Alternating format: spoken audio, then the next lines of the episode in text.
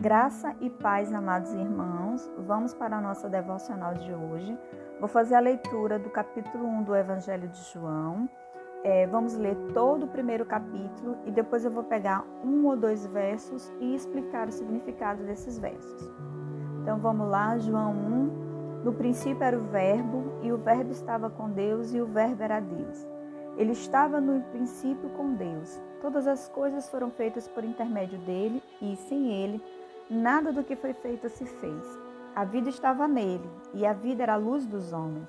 A luz resplandece nas trevas, e as trevas não prevaleceram contra ela. Houve um homem enviado por Deus, cujo nome era João. Este veio como testemunha para que testificasse a respeito da luz, a fim de todos virem a crer por intermédio dele. Ele não era luz, mas veio para que testificasse da luz, a saber, a verdadeira luz que, vinda ao mundo, ilumina todo homem. O Verbo estava no mundo, o mundo foi feito por intermédio dele, mas o mundo não o conheceu. Veio para o que era seu, e os seus não o receberam. Mas a todos quantos o receberam, deu-lhes o poder de serem feitos filhos de Deus, a saber, aos que creem no seu nome, os quais não nasceram do sangue, nem da vontade da carne, nem da vontade do homem, mas de Deus. E o Verbo se fez carne e habitou entre nós, cheio de graça e de verdade, e vimos a sua glória, glória como unigênito do Pai. João testemunha a respeito dele e exclama: Este é o de quem eu disse. O que vem depois de mim tem, contudo, a primazia, porquanto já existia antes de mim, porque todos nós temos recebido da sua plenitude graça sobre graça porque a lei foi dada por intermédio de Moisés. A graça e a verdade vieram por meio de Jesus Cristo. Ninguém jamais viu a Deus, o Deus unigênito que está no seio do Pai, é quem o revelou. Este foi o testemunho de João, quando os judeus lhe enviaram de Jerusalém sacerdotes e levitas para lhe perguntarem: Quem és tu? E ele confessou e não negou. Confessou: Eu não sou Cristo. Então lhe perguntaram: Quem és, pois? És tu Elias? Ele disse: Não sou.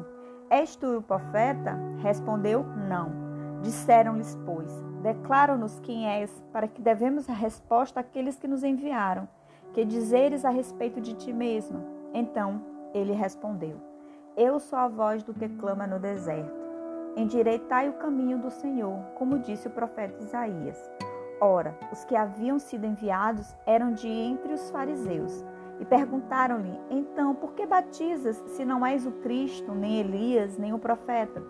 Respondeu-lhe João: Eu batizo com água, mas no meio de vós está quem vos não conheceis, o qual vem após mim, do qual não sou digno de desatar-lhe as correias das sandálias. Estas coisas se passaram em Betânia, do outro lado do Jordão, onde João estava batizando. No dia seguinte, viu Jesus, viu João a Jesus, que vinha para ele, e disse: Eis o Cordeiro de Deus que tira o pecado do mundo. É este a favor de quem eu disse: Após mim vem um varão que tem a primazia, porque já existia antes de mim. Eu mesmo não o conhecia, mas a fim de que ele fosse manifestado a Israel, vim, por isso batizando com água. E João testemunhou dizendo: Viu o Espírito descer do céu como uma pomba e pousar sobre ele. Eu não conhecia aquele, porém, que me enviou a batizar com água me disse: Aquele sobre quem vires descer e pousar o Espírito, esse é o que batiza com o Espírito Santo. Pois eu de fato vi e tenho testificado que ele é o Filho de Deus. No dia seguinte, estava João outra vez na companhia de dois dos seus discípulos e vendo Jesus passar, disse: Eis o Cordeiro de Deus. Os dois discípulos, ouvindo dizer isto, seguiram Jesus. E Jesus, voltando-se e vendo que o seguiam, disse-lhes: Que buscai? Disseram-lhes: Rabi, que quer dizer mestre, onde assistes? Respondeu-lhe: Vinde e vede. Foram, pois, e viram onde Jesus estava morando, e ficaram com ele aquele dia, sendo mais ou menos a hora décima. Era André, o irmão de Simão Pedro, um dos dois que tinha ouvido o testemunho de João e seguido Jesus. Ele achou primeiro seu próprio irmão Simão, a quem disse: Achamos um Messias, que quer dizer Cristo, e o levou a Jesus. Olhando Jesus para ele, disse: Tu és Simão, o filho de João, tu serás chamado Cefás, que quer dizer Pedro.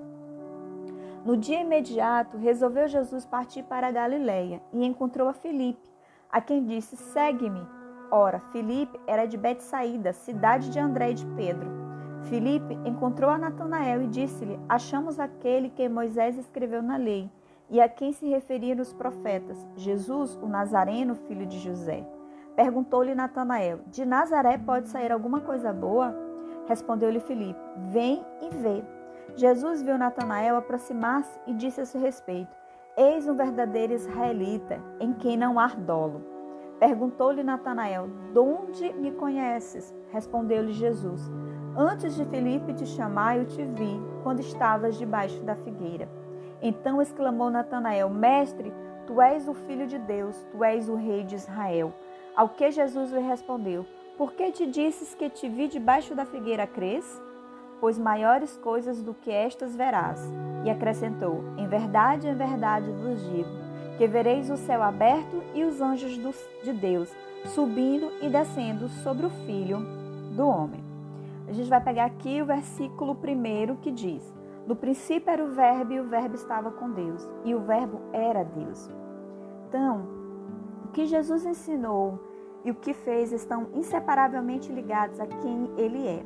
João mostrou Jesus como um ser humano e ao mesmo tempo divino.